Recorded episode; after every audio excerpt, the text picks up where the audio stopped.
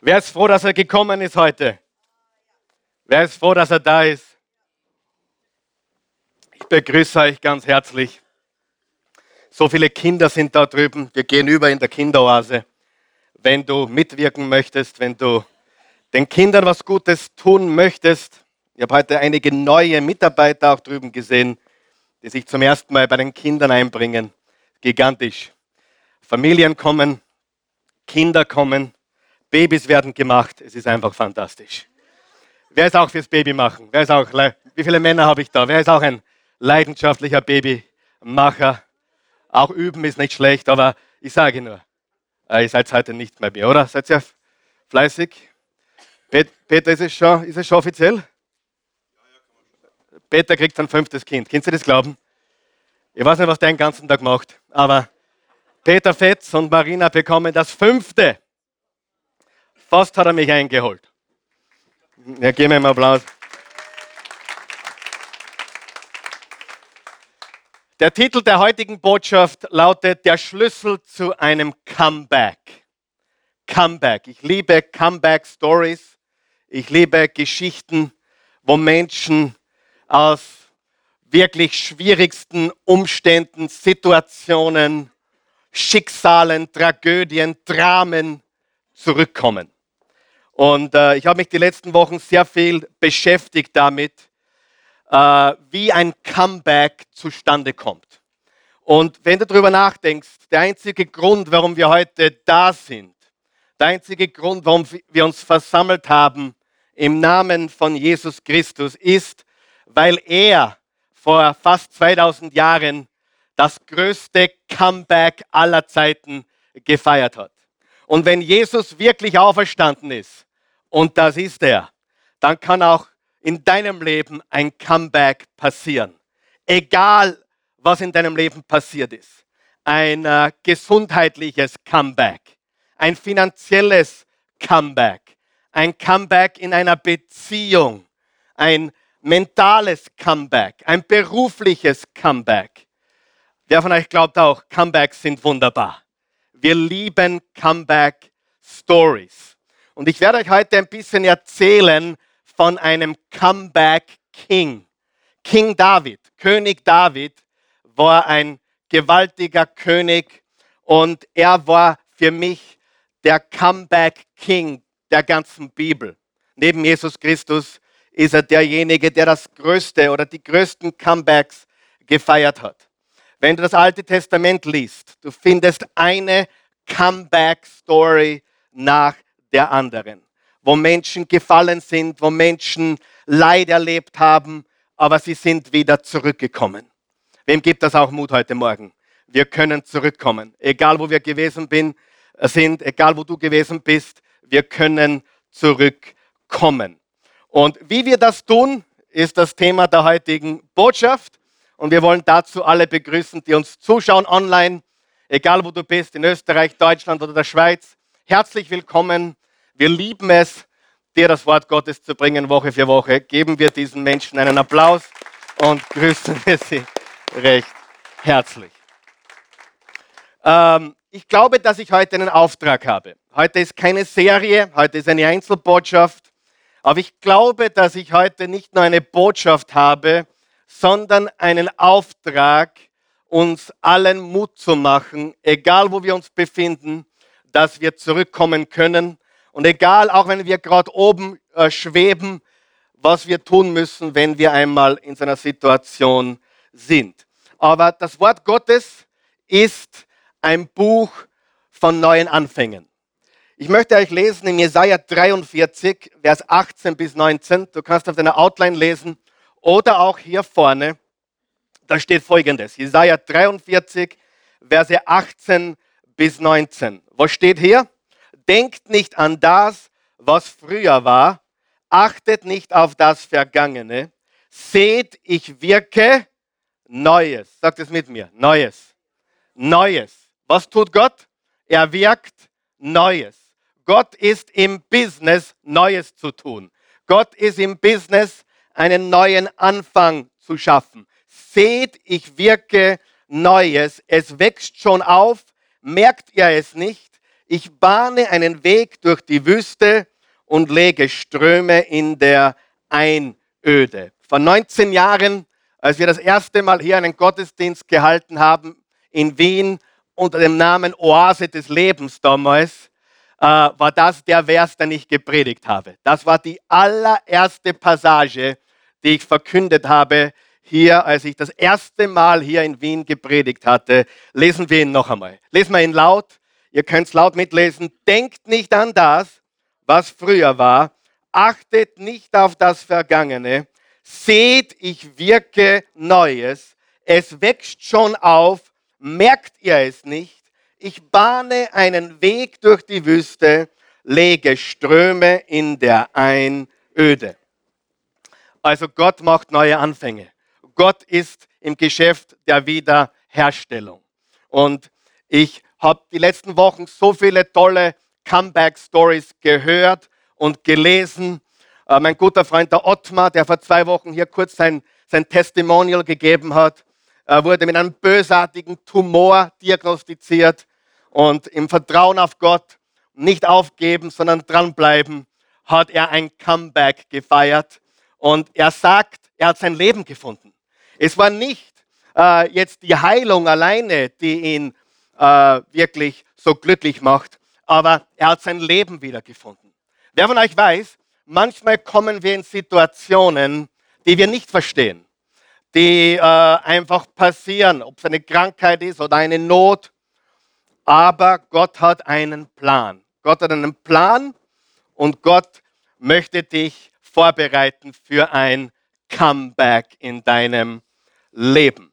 Und jetzt schauen wir uns an David, David, der ein Comeback gefeiert hat. Es war der Comeback-König. Und äh, du siehst also, wie die Bibel so real ist. Lesen wir 1 Samuel 30. 1 Samuel 30, Vers 1 bis 6. Äh, David war der König und David war auch der Heerführer. Er war ein gewaltiger Mann Gottes, aber es war Krieg im Land. Es waren wirklich schwere Zeiten. Er war also ein König, der nicht regiert hat, wo alles einfach war. Er war ein König, der regiert hat zu ganz widrigen Zeiten. Und hier im 1. Samuel 30, ich gehe einfach direkt in die Geschichte hinein, steht folgendes. Zwei Tage später kamen David und seine Männer nach Ziklag zurück. Übrigens, die meisten anderen Übersetzungen sagen am dritten Tag am dritten Tag. Notiert ihr das bitte, am dritten Tag. Was ist am dritten Tag passiert? Jesus ist auferstanden. Das wird heute noch eine ganz wichtige Bedeutung haben. Zwei Tage später oder am dritten Tag kamen David und seine Männer nach Ziklag zurück. Inzwischen waren die Amalekiter im Südland eingefallen und hatten Ziklag in Schutt und Asche gelegt.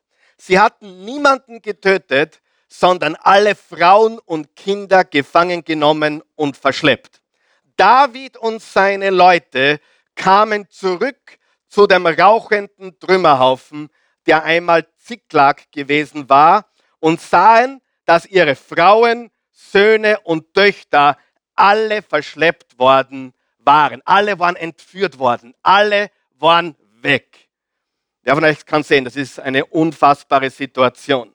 Vers 4 sehen wir, wie schrecklich die Situation gewesen ist. Da schrien sie vor Schmerz laut auf und weinten, bis sie völlig erschöpft waren. Wer von euch hat schon mal geweint, bis er völlig erschöpft war? Du konntest keine Träne mehr weinen. Du hast die letzte Träne geweint. Du warst völlig erschöpft. Du konntest gar nicht mehr weinen. So sehr hast du geweint. Und hier reden wir nicht von Frauen, die geweint haben. Hier reden wir von Männern, die geweint haben, bis sie keine Träne mehr hatten, bis sie so erschöpft waren, dass sie einfach nicht mehr weinen konnten. Ich kann mich damit identifizieren. Ich weiß nicht, ob du das kannst. Ich habe Comebacks in meinem Leben gefeiert. Ich weiß nicht, ob du auch schon welche gefeiert hast. Aber wenn du ein Comeback brauchst, ich möchte dir eines sagen. Gott ist ein Gott des Comebacks. Er ist jemand, er ist der Einzige, der dir helfen kann, zurückzukommen. Sie schrien vor Schmerz laut auf und weinten, bis sie völlig erschöpft waren. Auch Davids Frauen, bitte auf keine blöden Ideen kommen, Männer, auch Davids Frauen Ahinoam aus Jezreel und Abigail aus Karmel, die Witwe Nabals, waren entführt worden. Damals hatte man noch mehrere Frauen. David befand sich in einer schwierigen Lage. Unterstreicht ihr schwierige Lage. David befand sich in einer schwierigen Lage. Warst auch du schon in einer schwierigen Lage? Warst du schon in schwierigen Situationen? David befand sich in einer schwierigen Lage. Ich möchte dir was sagen. Die schwierige Lage ist nicht dein Problem. Dein Problem ist nicht dein Problem. Die schwierige Lage, deine Situation ist nicht dein wirkliches Problem. David befand sich in einer schwierigen Lage. Seine Leute sprachen schon davon, ihn zu steinigen, denn alle waren erbittert über den Verlust ihrer Söhne und Töchter. Wer, wem wird die Schuld gegeben, wenn es schief läuft? Dem Kopf, dem Chef. Ja? Wem wird die Schuld gegeben, wenn es nicht so läuft, wie es sein soll? Dem Boss. Was haben sie getan? Sie haben davon gesprochen, David zu steinigen. Denn alle waren erbittert über den Verlust ihrer Söhne und Töchter. Da suchte David Zuflucht bei seinem Gott und das Vertrauen auf den Herrn gab ihm wieder Mut und Kraft. Was hat er getan? Er suchte Zuflucht bei seinem Gott und das Vertrauen auf den Herrn gab ihm wieder Mut und Kraft. Wenn wir hier aufhören würden zu lesen, würden wir sagen, ja, schlecht gelaufen. Aber schau, was in Vers 18 bis 19 steht. David befreite die Gefangenen, auch seine beiden Frauen, und eroberte alles zurück, was die Amalekiter erbeutet hatten. Seine Soldaten sahen ihre Familien gesund wieder, niemand wurde vermisst, auch ihren Besitz gab David ihnen zurück. Und den, den sie wenige Verse vorher steinigen wollten, den haben sie jetzt zelebriert als den größten King aller Zeiten, Comeback King David. Ich habe das auch immer wieder gesehen, dass Menschen so kurzfristig denken. Menschen haben Probleme und sie suchen gleich den Schuldigen. Und wo findest du den Schuldigen, wenn du ihn suchst? Überall. Ich liebe das Alte Testament, weil es voll mit solchen Geschichten ist, voll mit Glaubenshelden, voll mit Glaubensheldinnen, die Gott vertrauten. Und wir können sehr viel lernen von diesem Comeback King. Wollt ihr die Sachen lernen, die wir von ihm lernen können? Seid ihr bereit? Ganz einfach heute. Drei Worte. Drei einfache Worte. Und ich verspreche dir, wenn du diese drei Worte nicht als religiös abtust oder als übergeistlich oder als, naja, das ist schon sehr einfach. Wer von euch weiß, die richtig wertvollen Dinge im Leben sind einfache Dinge. Ja? Jemand, der kommunizieren kann, ein Kommunikator, macht schwierige Dinge und präsentiert sie in einer einfachen Art und Weise. In unserem Land, in Österreich, in Deutschland, der Schweiz haben wir gelernt, mach's ja so kompliziert wie möglich, damit jeder glaubt, du bist richtig gescheit. Du brauchst nur auf die Universität gehen, das sind nur gescheite Leute, aber sie können dir nicht wirklich erklären, um was es tatsächlich geht im Leben. Einfache Dinge machen den großen Unterschied. Und es gibt Dinge, die wir tun müssen. Es gibt Dinge, die wir zu tun haben. Und David hat sie getan. Und das Erste, was dein Leben verändern wird, komplett revolutionieren wird, ist bete. Bete. Du sagst, ernst, wirklich? Hast du gerade gesagt, bete? Ja, das ist das Erste und Allerwichtigste. Und mein Auftrag heute Morgen ist euch mitzuteilen, dass Gott mit dir mehr reden möchte. Er möchte mehr mit dir kommunizieren. Er möchte mehr mit dir sprechen. Er möchte, dass du zu ihm kommst mit allen Dingen des Lebens, auch mit den Kleinigkeiten. Gott ist interessiert in allen Dingen deines Lebens. Jakobus 1, Vers 5. Wenn es jemanden von euch an Weisheit mangelt, so bitte er Gott, der jedermann gerne gibt, so wird sie ihm gegeben. Hast du heute schon für Weisheit gebetet? Warum nicht? Warum nicht? Wie viele Entscheidungen wirst du heute treffen? Dutzende, Hunderte. Für wie viele dieser Entscheidungen brauchst du Weisheit? vielleicht für zwei, drei, nicht mehr, vielleicht auch nur für eine. Weil die meisten Entscheidungen, die du triffst, die sagt dir der Hausverstand. Ja, dusche dich bitte, putz dir die Zähne, ja, äh, und so weiter. Wir treffen ständig Entscheidungen. Aber ich glaube, jeden Tag gibt es mindestens eine Entscheidung, die gewichtig ist, oder? Vielleicht sogar mehr. Warum bitten wir Gott nicht um Weisheit? Warum fragen wir Gott nicht, hey, was denkst du darüber? Wie würdest du das machen? Was würde Jesus tun? Wer glaubt, wir sollten mehr mit ihm sprechen? Wer gibt auch zu, ich spreche zu wenig mit ihm? Ja, ich sollte ihn involvieren in alle Bereiche meines Lebens. Wer von euch glaubt, das würde dein Leben schlagartig verändern? Wenn du die nächsten 30 Tage mit all den Dingen, die in deinem Leben anstehen, direkt zu Gott gehen würdest, bevor du mit irgendeinem anderen Menschen darüber sprechen würdest, was glaubst du, wird sich in deinem Leben verändern? Viel oder wenig? Sehr viel, glaub es mir. Und das macht den großen Unterschied. Bete, bete. Und beten heißt nicht, das Vaterunser auswendig runterzusagen. Viele Menschen, die das Vaterunser auswendig runterraten, beten gar nicht. Sie haben was Auswendiges runtergeratet. Beten bedeutet, mit Gott zu kommunizieren, wie mit einem Vater, wie mit einem liebenden Vater. Ich komme zu ihm und die Kraft, die im Gebet liegt, ist sensationell. Es verändert das Leben. Die Menschen laufen. Ich tue du tust es, wir tun es alle. Wir laufen zu allen möglichen Menschen und bitten um Hilfe. Und wenn gar nichts mehr geht, dann können wir nur noch beten. Und wenn wir kommen würden zum Thron der Gnade, Hebräer 4, Vers 16, lass uns voller Zuversicht zum Thron der Gnade treten und Hilfe erwarten, wenn wir sie brauchen. Brauchst du auch Hilfe jeden Tag? Dann kriegen wir die Hilfe, die wir brauchen. Er ist ein gnädiger Gott, er ist ein gütiger Gott, er ist ein gebender Gott. Gott hat die Welt so sehr geliebt, dass er seinen einzigen Sohn für uns hergab. Er gibt. Gott gibt gerne. Gott ist ein Geber. Und im 1. Samuel 30, Vers 6 steht, er suchte Zuflucht bei seinem Gott und das Vertrauen auf den Herrn gab ihm wieder Mut und Kraft. Und dann im Vers 8 steht, David fragte den Herrn, soll ich dieser Räuberbande nachjagen? Werde ich sie einholen? Die Antwort lautete, ja, verfolg sie du wirst sie einholen und alle Gefangenen befreien. Was hat David getan? Er hat gesagt, Gott, was soll ich tun? Soll ich ihnen nachlaufen? Soll ich ihnen nachjagen? Oder soll ich es bleiben lassen? Was soll ich tun? Ich bin überrascht, wie viele Menschen andere verklagen, ohne Gott zu fragen, willst du, dass ich meinen Bruder überhaupt verklage?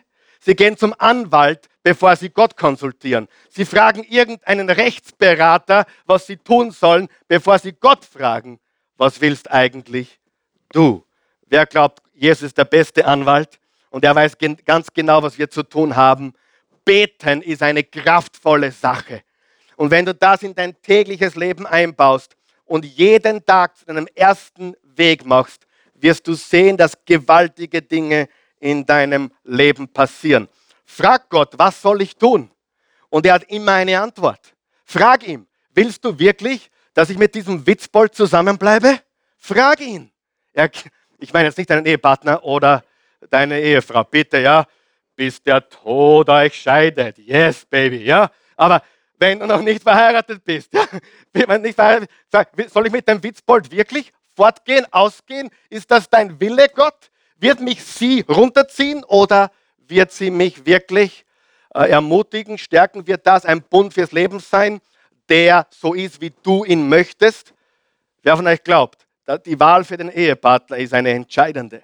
Ich weiß, dass mein Vater für mich gebetet hat, seit ich, ich, ich weiß es nicht mehr, äh, sicherlich seit ich 12 oder 13 bin, seit wir gläubig geworden sind, hat er gebetet und ich habe das gleich wie meine Kinder getan gebetet, dass ich den richtigen Ehepartner finde.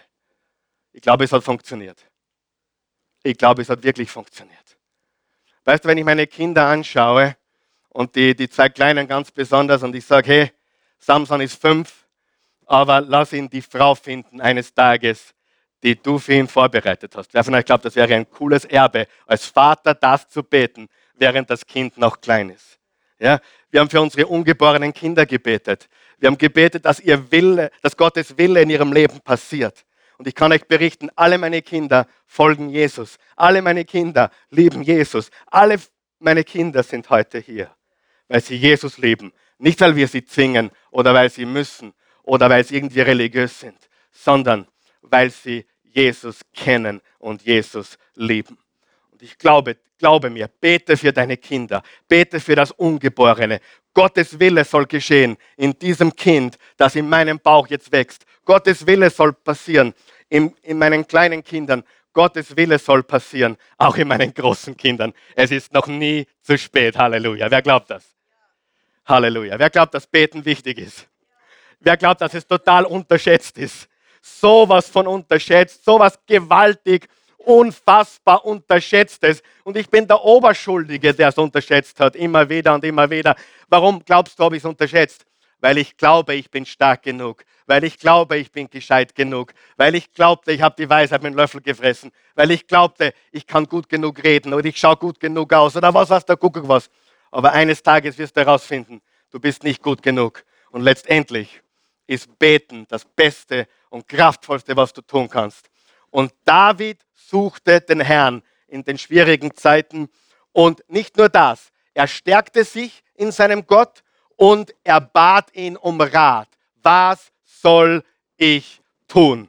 Soll ich nachjagen oder soll ich es bleiben lassen? Ich mache das immer wieder, wenn mir jemand zum Beispiel Geld schuldet oder so, soll ich, soll ich, soll ich, soll ich ihm sagen, er soll mir es zurückgeben oder soll ich, soll ich drauf, drauf pfeifen? Was mache ich meistens? Pfeifen. Warum? Ich habe etwas gelernt. Ist besser, man gibt jemand etwas und sagt Tschüss, weil immer wenn eine Forderung zwischen Menschen steht, wer von euch weiß, das macht die, das macht die, die Beziehung extrem kompliziert und das ist nicht, was ich will. Wenn ich habe, gebe ich, wenn ich es nicht habe, kann ich nicht, aber wenn ich habe, gebe ich und das ist es gewesen. Und äh, immer Gott fragen, was willst du, dass ich tue? In allen kleinen Dingen. Willst du, dass ich da mitmache? Willst du, dass ich in diesem Unternehmen bleibe? Willst du, dass ich mich hier einbringe? Willst du, dass ich äh, meine Nachbarin zum Gottesdienst einladen, lade. Das brauchst nicht beten. Weißt du warum? Das will er sicher. Nur so nebenbei. Ich wollte damit nur illustrieren, du brauchst gewisse Dinge gar nicht fragen, weil es Gottes Wille ist. Ja oder nein? Das heißt, wenn wir zu Gott kommen, so bitten wir ihn. Und die Bibel sagt, wer sucht, der findet. Wer anklopft, dem wird aufgemacht. Wer bittet, fängt. Wer wird ab heute mehr suchen? Okay, zwei, drei, vier, super. Das gefällt euch nicht heute, gell? Wer, wer wird mehr bitten ab heute? Wer wird mehr anklopfen ab heute? Wer wird für seine Kinder mehr eintreten vor dem Thron der Gnade? Für die Enkelkinder, die in ganz schwierigen Verhältnissen aufwachsen in unserer Welt. Lass uns beten, weil beten ist der erste Weg, nicht der letzte Ausweg. Beten ist die erste Option, nicht, wann wir nichts anderes mehr tun können. Bete. David hat gebetet. Und wenn du wirklich ein Comeback haben willst, besonders wenn du in einer Beziehung warst und gerade crashed, gecrashed bist, glaube mir, was machen die meisten, wenn sie eine Beziehung gecrashed haben? Sie sind nächste Woche schon wieder beim nächsten. Und das ist das Schlimmste, was sie tun können. Weil was passiert garantiert? Sie nehmen all den Rucksack, den Müll mit in die nächste Beziehung und es ist nicht gut. Sie sollten einmal Gott suchen und nicht ihre Geborgenheit oder Liebe schon wieder im nächsten Bett. Ja, ich habe es gesagt. Ja, ich stehe dazu. Die Menschen suchen die nächste Geborgenheit im nächsten Bett, beim nächsten Mann, bei der nächsten Frau. Und was sie dringend bräuchten, ist eine sechs- bis zwölfmonatige Auszeit, wo sie Gott suchen, auf ihre Knie gehen auf ihr Gesicht gehen und bitten, Gott, was ist dein Wille? Amen. So ist es. Bete. Also David sagt, was soll ich tun? Was soll ich tun? Was ist, ist mir die Antwort nicht gefällt? Das ist ja das Problem. Gott beantwortet alle Fragen und hat immer eine Gebetserhörung. Die Frage ist nur, gefällt sie dir oder gefällt sie dir nicht? Und das führt mich zum zweiten Punkt. Bist du bereit? Bete. Wer wird ab heute mehr beten? Wer wird ab heute mehr suchen, mehr anklopfen, mehr bitten? Ja, wer wird ganz einfach probieren, ob das funktioniert? Ich bin froh, dass fast alle aufgezeigt haben, wirklich. Na, zuerst, zuerst haben wirklich fast alle aufgezeigt. Beim dritten Mal war schon ein bisschen nachlässig. Aber ich vergebe euch. Bete. Wer ist bereit für Point Number Two? Punkt Nummer zwei. Gehorche. Oh, gehorche. Gehorche. Und du hast ge gehört zuerst, David hat Gott gefragt, was soll ich tun? Soll ich nachjagen oder soll ich nicht nachjagen. Und Gott hat gesagt, jage ihnen nach, verfolge sie, du wirst sie einholen und alle Gefangenen befreien. Gehen wir zu Vers 9 bis 10. David brach mit seinen 600 Mann sofort auf. Unterstreicht ihr sofort. Sofort auf. Hör mir ganz gut zu, was ich sage. Verzögerter Gehorsam ist Ungehorsam. Verzögerter Gehorsam ist Ungehorsam. Wenn ich zum Gideon sage, mach deine Hausaufgabe und er sagt, ich mache sie, aber ich mache sie später, ist er Gehorsam oder Ungehorsam? Ungehorsam. Verzögerter Gehorsam ist Ungehorsam. Wenn Gott spricht, was tun wir? Yes, Sir, ich handle sofort. Er brach mit 600 Mann sofort auf, als sie zum Besortal kamen, blieben 200 Mann dort zurück. 200 Mann blieben zurück, weil sie zu erschöpft waren, das Tal zu überqueren. Mit den anderen 400 setzte David die Verfolgung fort. Wenn du ein Comeback willst, dann beginne zu beten und sei gehorsam. Sagen wir es gemeinsam. Ich werde beten. Mehr als je zuvor. Ich werde meine Anliegen, meine Unsicherheiten, was mich beschäftigt, zu Gott bringen, weil ich weiß, er hat die Antwort. Und wenn die Antwort kommt, werde ich gehorchen. Ich werde tun, was er sagt. Wir reden von Comeback und nicht von einem Kindergeburtstag, ja? Wir reden von einem Comeback. Und zwei Wahrheiten bezüglich Gehorsam, die du wissen musst. Zwei Wahrheiten. Du musst Gott beim Wort nehmen. Du musst Gott beim Wort nehmen. Das können wir. Wir können Gott beim Wort nehmen. Wenn wir die Bibel lesen und wir lesen jetzt die Bibel gemeinsam durch äh, in 30 Tagen, ähm, nimm Gott beim Wort. Tu, was du liest. Und das Zweite, was du wissen musst, ist, wenn du gehorsam sein willst, und das ist jetzt hart, und das wird jetzt einigen nicht gefallen, du kannst nicht alle mitnehmen. Du kannst nicht alle mitnehmen. Was steht hier über, über David? Er zog und 200 blieben zurück. Und ich sage dir, was ich weiß. Wenn du Gottes Willen tun möchtest, musst du dich von manchen Menschen trennen. Du musst manche Menschen zurücklassen. Du musst Menschen zurücklassen, die dich davon abhalten, Gottes Willen zu tun. Noch einmal, alle lächeln bitte. Ich rede nicht von deinem Ehemann und ich rede nicht von deiner Ehefrau, bis der Tod euch scheidet. Halleluja. Ja? Aber wer von euch glaubt, es gibt Menschen, die wollen nicht, dass wir Gottes Willen tun. Die wollen uns abhalten davon. Und du sagst ganz einfach, hey, du willst, dass ich jeden Freitag und Samstag mit dir fortgehe. Du willst, dass wir jeden Freitag und Samstag die Stadt unsicher machen. Ich kann das nicht mehr tun. Ich kann das nicht mehr. Ich mache das nicht mehr. Äh, ich habe dich ganz fest lieb.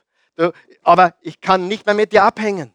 Es geht nicht mehr. Gott hat einen Plan für mein Leben. Gott hat einen Willen für mein Leben. Ich habe einen Auftrag und ich muss dich leider zurücklassen. Aber ich habe dich ganz, ganz fest lieb. gibt Menschen und Dinge, die müssen wir aus unserem Leben streichen. Sie ziehen uns hinunter. Sie bremsen uns. Und äh, einige Dinge sind schwer, einige Menschen, von denen wir uns trennen müssen, ist schwer, aber wir können nicht alle mitnehmen. Vergiss es. Ich habe das in 18, 19 Jahre Oase, und ich eines gelernt habe. Ich kann nicht alle mitnehmen. Es geht nicht. Ich kann nicht alle mitnehmen und ich kann nicht jedem nachlaufen, weil Gott hat einen Plan, richtig? Und wenn du alle mitnehmen willst und alle nachlaufen musst, dann wirst du dein Ding nie erfüllen. Und deswegen ist es wichtig, du musst Gott beim Wort nehmen und du kannst nicht alle mitnehmen. Jetzt machen wir einen kurzen Ausflug ins Neue Testament und schauen uns dort eine Comeback-Story an. Jetzt, und wir kommen dann nochmal zurück zu unserer alttestamentlichen Comeback-Story. Was ist das Erste, was wir tun, um ein Comeback zu haben? Was tun wir? Beten. Was ist das Zweite, was wir tun? Gehorchen. Danke für eure Begeisterung. Jetzt machen wir einen kurzen Ausflug ins Neue Testament. Johannes Kapitel 2. Und die brauchten auch ein Comeback. Und zwar war das das erste Wunder, das Jesus vollbracht hat. Das aller, allererste Wunder. Wer weiß, was für ein Wunder es war? Kennt jeder. Auch die Bibelunkundigen kennen es. Er hat Wasser in Wein verwandelt. Zwei Tage später, hallo, zwei Tage später, andere Übersetzung sagt, am dritten Tag. Wie beginnt die andere Geschichte? Wie beginnt die andere, die andere Comeback-Geschichte? Zwei Tage später oder am dritten Tag. Wie beginnt diese Comeback-Geschichte? Am dritten Tag wurde in dem Dorf Kana in Galiläa eine Hochzeit gefeiert. Maria, die Mutter Jesu, war dort. Und auch Jesus hatte man mit seinen Jüngern eingeladen. Die meisten Theologen sind sich einig, dass das die Hochzeit von Johannes war. Und deswegen war auch die Maria so besorgt, als der Wein ausgegangen ist. Weil Hochzeiten damals ich bin jetzt eingeladen worden auf eine serbische Hochzeit am, im, am 1. Äh, im Juli irgendwann einmal. Und der sagte zu mir, Karl Michael, du musst dir aber drei Tage Zeit nehmen.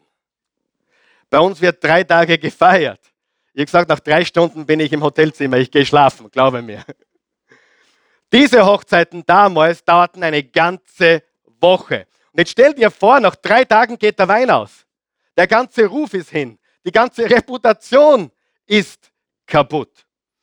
Vers 3, und während des Festes ging der Wein aus. Maria sagte zu ihrem Sohn, es ist kein Wein mehr da. jetzt musst du überlegen, warum ist Maria zu Jesus gegangen und sagt ihm, es ist kein Wein mehr da? Warum? Jesus hat noch kein Wunder gewirkt. Ja? Aber irgendwas wusste sie über Jesus. Irgendwas wusste sie über Jesus. Und jetzt pass gut auf. Das, was du über Jesus weißt, wird dein Leben verändern. Es ist kein Wein mehr da. Typisch Frau, oder? Eine Frau sagt nie, was sie wirklich will. Es ist kein Wein mehr da. Geht es euch auch so? Ich mache nur Spaß, ja. Es ist kein Wein mehr da. Äh, wenn ich zu Hause meine, meine Hosen liegen lasse am Boden, was selten vorkommt, sagt die Christi, sind das deine Hosen?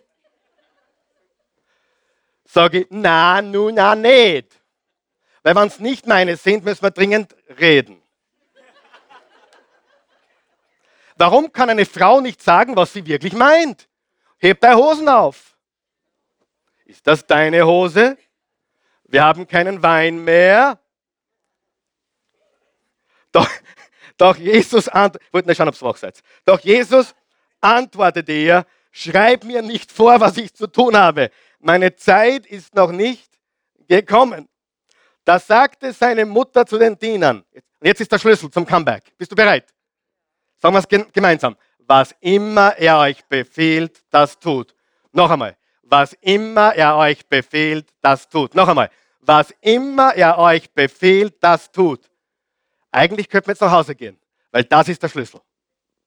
Jesus beim Wort nehmen und das, was er sagt, tun, ist der Weg zu einem Comeback. Zuerst beten wir und dann sind wir gehorsam. Ähm, Vers 6. Nun gab es im Haus sechs steinerne Wasserkrüge. Man benutzte sie für die Waschungen, die das jüdische Gesetz verlangt. Also die hatten einen religiösen Zweck, diese sechs großen Töpfe, Wasserkrüge. Jeder von ihnen fasste 80 bis 120 Liter. Jesus forderte die Diener auf, füllt diese Krüge mit Wasser. Sie sollen die Gefäße, sie füllten die Gefäße bis zum Rand. Dann ordnete er an, bringt dem Mann, der für das Festmahl verantwortlich ist, eine Kostprobe davon. Dieser probierte den Wein, der vorher Wasser gewesen war. Er wusste allerdings nicht, woher der Wein kam. Nur die Diener wussten Bescheid. Da rief der Bräutigam, da rief er den Bräutigam zu sich und warf ihm vor, jeder bietet doch zuerst den besten Wein an und erst später, wenn alle Gäste schon betrunken sind, kommt der billigere Wein auf den Tisch. Aber du hast den besten Wein bis jetzt zurückgehalten. Dieses Wunder geschah in Kana, dort in Galiläa zeigte Jesus zum ersten Mal seine göttliche Herrlichkeit und seine Jünger glaubten an ihn. Vers 5, was immer er euch tut, was immer er euch befiehlt, das tut. Was immer er euch befiehlt, das tut. In diesem Comeback, äh, in dieser Comeback-Geschichte sieht man auch diese beiden Dinge. Maria hat ihn gebeten und dann waren sie gehorsam. Und der Gehorsam brachte ein Comeback und brachte ein Wunder. Pass auf, was passiert, wenn wir ihm gehorchen. Pass auf, was passiert, wenn wir ihm beim Wort nehmen. Und ich kann dir jetzt was sagen, was ich weiß. Ich weiß zwei Dinge über Gehorsam. Gehorsam ist messbar. Gehorsam ist messbar. Wenn ich zu meinem jungen Sohn, zum Gideon sage, mach deine Hausaufgabe, dann kann ich in einer Stunde messen, ob er gehorcht hat oder nicht. Ja oder nein? Ich kann es messen. Wenn ich dem Samson sage, räume dein Zimmer auf, kann ich nach einer Stunde messen, ob er gehorsam war oder nicht. Ich kann nach einer Stunde messen, ob er drei Minuten am Zimmer gearbeitet hat oder 30 Minuten. Das sehe ich, oder? Gehorsam ist messbar. Das heißt, sie haben die Krüge gefüllt bis zum Rand. Sagen wir bis zum Rand. Was machen wir mit Gott? Wir geben ihm ein Trinkgeld und bilden uns darauf noch etwas ein. Wenn wir aber wirklich gehorsam sind und unser Leben Gott geben, wirklich im Gebet, in der Großzügigkeit und all diesen Dingen, wer von euch glaubt, die Gefäße gehen über. Die meisten tun Gott mit einem Trinkgeld ab. Und das ist tragisch. Ja? Die meisten Menschen legen mehr Wert auf ihren Kinobesuch wie auf den Gottesdienstbesuch. Warum weiß ich das? Ich mache das jetzt 19 Jahre. Ich weiß, ich sehe es. Und ich kann dir sagen, Gehorsam ist messbar. Wenn du Gott lebst, sieht man es oder sieht man es nicht? Wenn du Gott gehorchst, sieht man es oder sieht man es nicht? Man sieht es. Und das Zweite ist, Gehorsam ist aufregend. Absolut aufregend. Absolut aufregend, Gott zu vertrauen. Und ich kann euch aus meinem Leben berichten, ich habe immer wieder alles gegeben. Ich habe immer wieder gesagt, ich gebe alles, was ich habe. Ich bringe alles ein, was ich habe, was ich bin. Und es war eine gewaltige, aufregende Angelegenheit. Gott zu vertrauen ist aufregend. Also, was tun wir für ein Comeback? Erstens, beten. Zweitens, gehorchen. Und drittens, verfolge. Verfolge. Die Antwort lautete im Vers 8, ja, verfolge sie, du wirst sie einholen und alle Gefangenen befreien. Verfolge, bleib dran, verfolge es, verfolge Gott, verfolge seinen Willen, verfolge seinen Plan. Die Ablenkungen und Versuchungen sind groß, aber verfolge ihn. Wisst ihr, was unfassbar ist? Es ist unfassbar, wie unentschlossen Menschen sind. Es ist unfassbar, wie unfokussiert Menschen sind. Es ist unfassbar, wie leicht abgelenkt Menschen sind. Es ist unfassbar, dass Menschen die kleinen Dinge nicht auf die Reihe kriegen. Und ich rede auch zu mir heute. Die kleinen Dinge kriegen wir nicht auf die Reihe. Aber wenn wir ein Comeback wollen, dann haben wir zu beten, dann haben wir zu gehorchen und wir haben zu verfolgen. Wir haben dran zu bleiben. Und Gott will dich aus einer Wüste in eine Oase führen. Aber du musst dranbleiben. Du darfst nicht aufgeben. Ja? Ein guter Freund von mir ist der Henry Pennix. Und ich kann mich erinnern, letzten Sommer, äh, er hat auch harte Zeiten durchgemacht, die letzten Jahre, hat sich geschäftlich ein bisschen äh, verkalkuliert, hat äh, ein paar Dinge getan, die ihm sehr viel Millionenbeträge gekostet haben. Aber er hat zu mir gesagt, weißt du, ich habe eines gelernt, Karl Michael, wir sind jetzt durch, wir sind durch, wir haben es geschafft. Ich wollte so oft aufgeben. Ich wollte so oft das Handtuch werfen. Ich wollte so oft nicht mehr weiter. Aber ich habe nicht aufgegeben. Ich bin dran geblieben. Und ich habe das Ziel verfolgt. Ich möchte dich ermutigen, gib nicht auf, bleib dran. Bete, gehorche, verfolge. Bete, gehorche, verfolge. Bete, gehorche, verfolge. Bete, gehorche, verfolge. Bete, gehorche, verfolge. Wenn ich dir sagen würde, wie oft ich schon aufgeben wollte, weil ihr seid alle wirklich nicht leicht. Na Spaß. Ich wollte schon so oft aufgeben.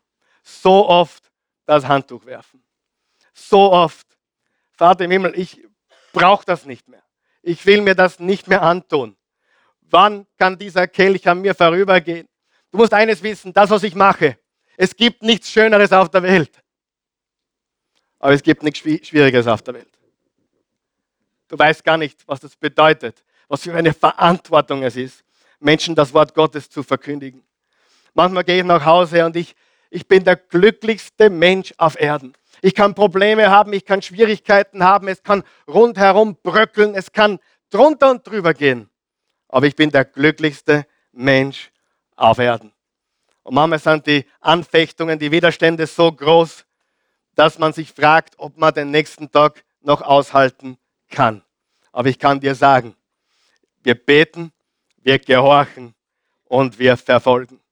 Wir bleiben dran. Und wir sehen jetzt wirklich eine gewaltige Frucht mittlerweile. Wir sehen, wie, wie Menschen zum Glauben kommen. Wir sehen, wie Menschen Christus kennenlernen. Wir sehen, wie die Zuschauer online zunehmen und mehr werden. Wir sehen wirklich, dass sich etwas tut. Und ich kann dir sagen, ich wollte heuer mindestens drei, vier Mal aufgeben. Ich wollte drei, vier Mal aufhören. Ich sage, hey, ich brauche das nicht. Aber ich sage dir, wir beten, wir gehorchen und wir verfolgen. Wir haben einen Auftrag. Und es geht nicht um dich und mich. Einige hier müssen heute ihr Leben in Ordnung bringen. Hundertprozentig. Einige hier sind überheblich. Einige hier sind weit weg von einem Gebetsleben. Einige hatten einmal ein Gebetsleben, aber haben keines mehr. Einige waren früher vielleicht fleißige Bibelleser und tun es nicht mehr. Einige waren verliebt in Jesus, aber die Liebe ist erkaltet. Ich kann dir sagen, es gibt nichts Schöneres als to come back home, zurückzukommen, ein Comeback zu feiern, zu beten, zu gehorchen und zu verfolgen. Und weißt du, ich möchte zum Abschluss Folgendes sagen, das ist mir sehr, sehr stark am Herzen. Wenn wir so etwas besprechen wie heute, was sicherlich nicht das angenehmste ist von allem, wenn wir, vor allem wenn wir die harten Dinge ansprechen, wie, wie Gehorchen und manche Menschen loslassen, sich von manchen Menschen trennen, die einem abhalten vom Glauben, vom Weg, vom Ziel. Weißt du, was, was unser Problem als Christen ist? Wir denken immer nur an uns selbst. Mein Comeback. Aber ich kann dir sagen, wenn du dich entfernt hast von Gott und du kommst zurück zu ihm, kann sein, dass da fünf Millionen Menschen dahinter stehen, die durch dich und deine Entscheidung Jesus kennenlernen werden. Woher haben wir diesen Gedanken, dass es um mich geht? Ob ich will oder nicht, Gott ist nicht entscheidend. Ob ich noch will oder nicht, und ich will, mir taugt es richtig, bitte nicht falsch verstehen. Bin auch nächsten Sonntag wieder da. Ich wollte euch nur sagen, es gibt Kämpfe und es gibt Schwierigkeiten. Aber der Grund, warum du ein Comeback brauchst und der Grund, warum du dich Jesus nähern solltest, ist, weil möglicherweise hinter dir, weil du ein großer Leader bist, weil du eine Persönlichkeit bist, möglicherweise stehen hinter dir ein paar Millionen Menschen, die Jesus nie kennenlernen würden oder kennengelernt hätten, weil du dein Herz vor Jesus nicht in Ordnung gebracht hast. Es ist viel größer als du. Es ist viel größer als ich. Warum ist meine Beziehung zu Jesus wichtig? Weil ohne Beziehung zu Jesus können wir morgen, können wir heute zusammenpacken. Können wir sagen, das ist es nicht, das bringt nichts. Aber mit einer Beziehung zu Jesus, da sind so viele andere Menschen, die berührt werden durch unser Leben, wo wir Licht sind und Salz der Erde. Es geht nicht um dich. Dieses Christsein ist nicht dein Leben, sondern das Leben vieler, vieler anderer Menschen. Und wenn du ein Comeback feierst, wie immer das ausschaut, berührst du andere Menschen damit. Ja oder nein? Ja? Du berührst andere Menschen. Und ich möchte dich wirklich ermutigen, egal wo du stehst in deiner Beziehung zu Gott, zu Jesus Christus, einfach zu sagen, hier bin ich Gott, mein Leben gehört dir ich möchte eine Frau des Gebetes sein, ein Mann des Gebetes, eine Frau des Gehorsams, ein Mann des Gehorsams. Und ich möchte dranbleiben. Ich möchte dich verfolgen, mein ganzes Leben lang. Und du wirst sehen, wie sich deine Familie verändert. Du wirst sehen, wie sich alles um dich herum verändert. Denn du bist ein Licht in dieser Welt. Und Menschen sehen dich und Menschen kommen zu Christus wegen dir. Und Menschen bleiben auch fern vom Gottesdienst wegen dir. Glaubst du, dass irgendjemand mit dir in den Gottesdienst mitgehen will, wenn du über deinen Pastor schimpfst zum Beispiel? Glaubst du es wirklich? Du, ich gehe jeden Sonntag in den Gottesdienst, aber im Moment habe ich ein Problem mit meinem Pastor. Glaubst du, dass diese Person je wiederkommt? Natürlich nicht. Verstehst du? Aber äh, ich, ich gehe jeden Tag in den Gottesdienst, aber die Musik gefällt mir heute nicht so. Da glaubst du, dass jemand mit dir mitkommt? Verstehst du, es geht nicht darum, welche Befindlichkeiten ich oder du oder wir haben. Es geht darum, dass wir Gott vertrauen, Gott gehorchen. Und wenn wir ihm gehorchen, egal wie wir uns fühlen, wird der Himmel seine Schleusen öffnen. Wer möchte die offenen Schleusen des Himmels?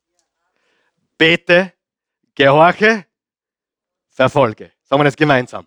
Bete, gehorche, verfolge. Bete, gehorche, verfolge. Wir werden beten, wir werden Gott beim Wort nehmen und wir werden seinen Plan verfolgen. Lass uns aufstehen, bitte. Guter Gott, wir danken dir, wir loben dich, preisen dich, erheben dich, rühmen dich, ehren dich. Du bist ein guter, gnädiger Gott, ein liebender Vater. Wir danken dir dafür, dass wir dir vertrauen können. Wir danken dir dafür, dass wir zu dir kommen dürfen mit allem, was uns beschäftigt. Ja, mit allem. Du bist interessiert an unserem ganzen Leben. Dir sind unsere Kinder wichtig. Dir ist unsere Ehe, unsere Beziehung wichtig. Dir ist, dir ist unsere Arbeit wichtig. Dir ist unsere Freizeit wichtig. Dir sind unsere Lebensumstände wichtig, dir sind alle Dinge wichtig, die uns beschäftigen.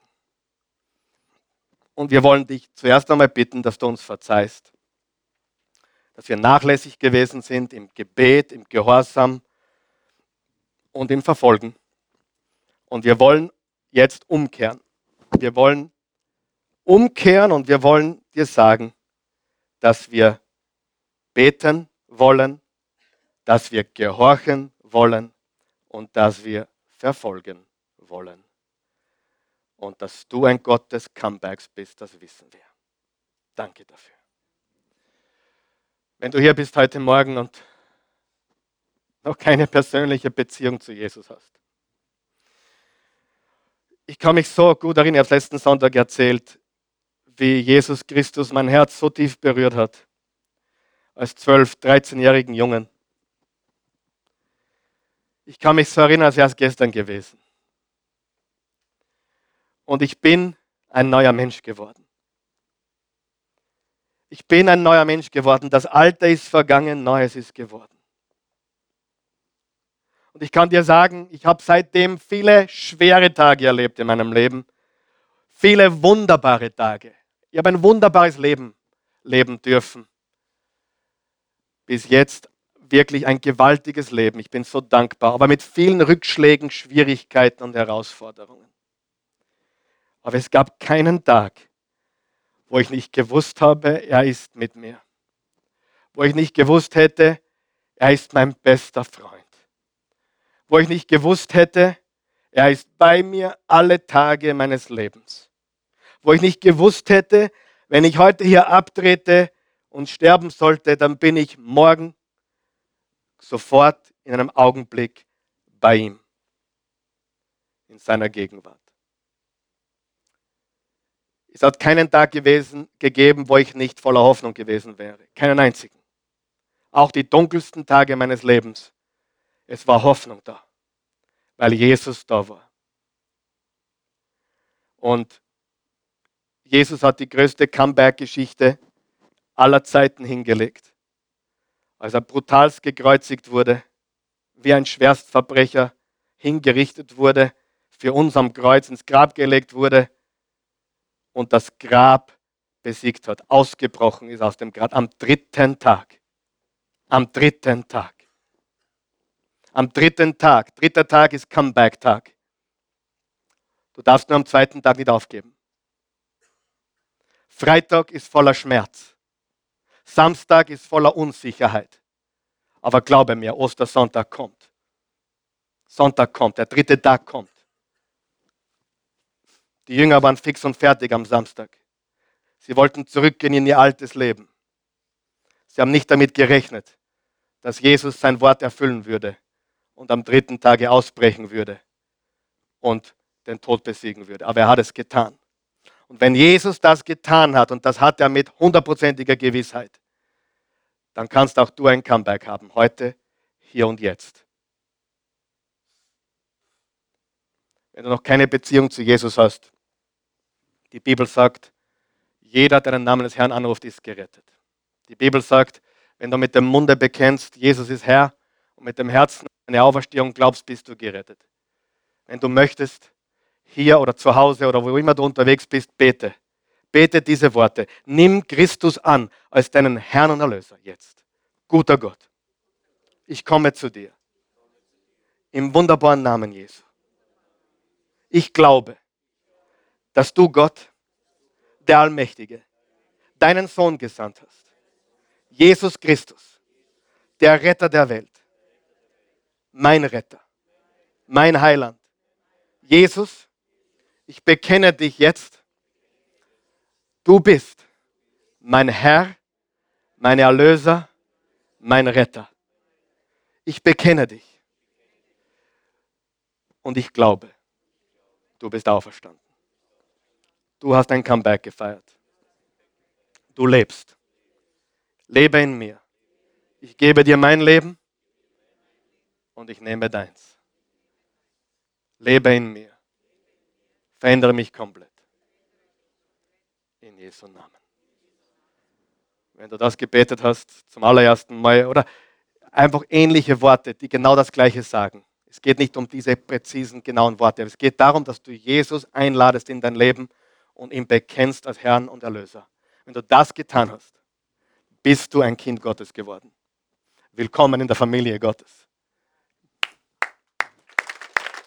Danke, Jesus. Ich weiß nicht, wie es dir heute geht, aber für mich ist das eine herausfordernde Botschaft gewesen. Ich, hat es jemand geholfen heute? Mich hat es ziemlich herausgefordert in der Vorbereitung. Ich weiß, wir können alle mehr beten. Ich weiß, wir können alle mehr gehorsam sein. Und ich weiß, wir können alle Gottes Plan mehr verfolgen, als wir das tun. Wenn du bereit bist, heute eine Entscheidung mit mir zu treffen, mehr zu beten als ever before, als je zuvor, mehr zu gehorchen, Gott einfach und vor allem schneller zu gehorchen als je zuvor. Und jeden Tag seinen Plan verfolgen, dann bete mit mir, guter Gott, ich will. Du siehst mein Herz. Ich will beten, gehorchen und verfolgen. Ich will mit allem zu dir kommen. Mit allem, was mein Leben beschäftigt. Du bist meine erste Adresse. Mein erster Weg ist zu dir. Werde nicht mehr jammern oder andere Leute ansudern.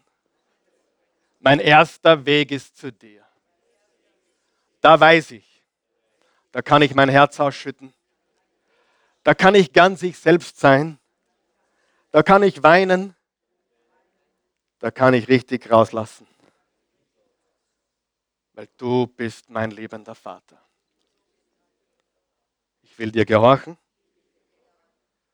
und immer schneller gehorchen.